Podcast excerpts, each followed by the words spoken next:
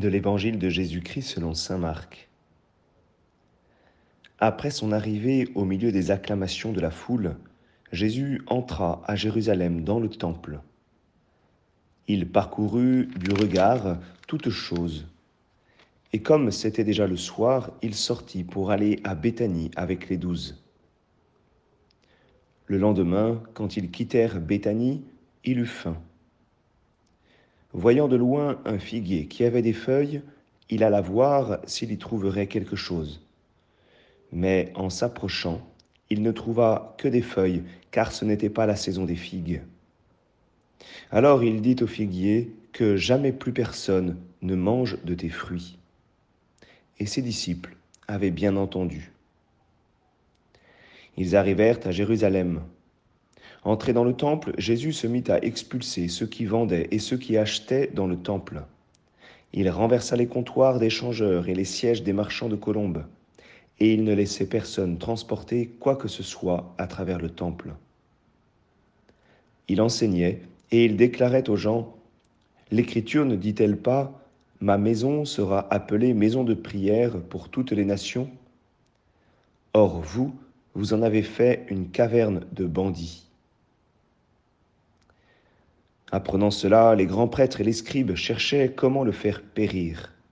En effet, ils avaient peur de lui, car toute la foule était frappée par son enseignement. Et quand le soir tomba, Jésus et ses disciples s'en allèrent hors de la ville. Le lendemain matin, en passant, ils virent le figuier qui était desséché jusqu'aux racines. Pierre, se rappelant ce qui s'était passé, dit à Jésus, Rabbi, regarde, le figuier que tu as maudit est desséché. Alors Jésus, prenant la parole, leur dit, Ayez foi en Dieu. Amen, je vous le dis, quiconque dira à cette montagne, Enlève-toi de là et va te jeter dans la mer, s'il ne doute pas dans son cœur, mais s'il croit que ce qu'il dit arrivera, cela lui sera accordé. C'est pourquoi je vous le dis, tout ce que vous demanderez dans la prière, croyez que vous l'avez obtenu, et cela vous sera accordé. Et quand vous vous tenez en prière, si vous avez quelque chose contre quelqu'un, pardonnez, afin que votre Père, qui est aux cieux, vous pardonne aussi vos fautes. Acclamons la parole de Dieu.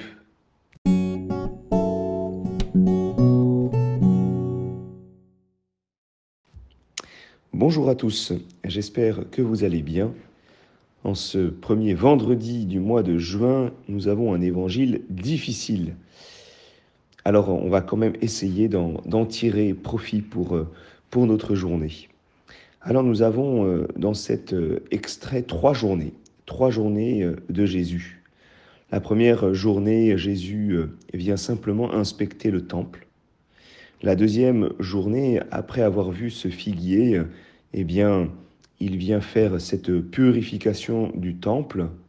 Et troisième journée, nous retrouvons notre figuier et, euh, et Jésus enseigne sur la prière. Alors comment y trouver l'unité? Eh bien, c'est d'abord peut-être le figuier qui va nous, nous enseigner, puisque la purification du temple est comme encadrée par ce figuier avant la purification du temple et après la purification du temple. Le figuier, eh bien, c'est le symbole du peuple d'Israël. Et c'est probablement comme cela que nous devons comprendre finalement cette leçon que nous donne Jésus à travers ce figuier. Jésus, très probablement, et c'est ce que disent les exégètes, eh bien, ne, ne cherchait pas à, à manger du fruit de cet arbre, puisque ce n'était pas la saison des figues. Mais il vient montrer que à travers ce figuier qui ne porte pas de fruits, eh bien c'est le peuple d'Israël qui ne porte pas de fruits. Il y a quelque chose comme de perverti dans, dans, dans la religion, euh, dans la religion d'Israël qui n'est pas féconde.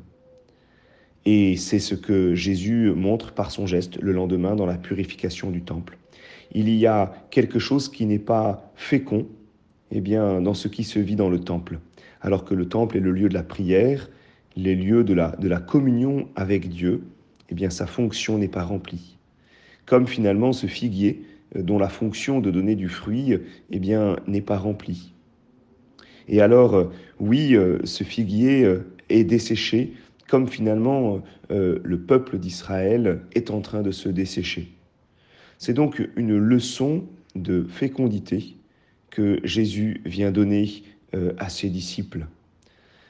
Et nous pouvons ainsi prier, eh bien Seigneur, viens faire le ménage dans mon cœur pour que je ne me dessèche pas. Permets-moi de veiller pour que, quelles que soient les saisons, eh bien je sois prêt à t'accueillir, je sois prêt à te servir. Que mon cœur soit disponible toujours à cette communion avec toi. Alors euh, Jésus euh, ne veut pas maudire l'homme, Jésus ne veut pas condamner l'homme et c'est pour ça que il le fait seulement sur l'arbre, l'arbre, le figuier, juste pour nous montrer cette leçon. Et il y a quelque chose, oui, de, dur dans cet évangile. Il y a quelque chose de l'ordre de la correction. Jésus ne veut pas que nous soyons desséchés. Il veut que nous portions du fruit, du fruit.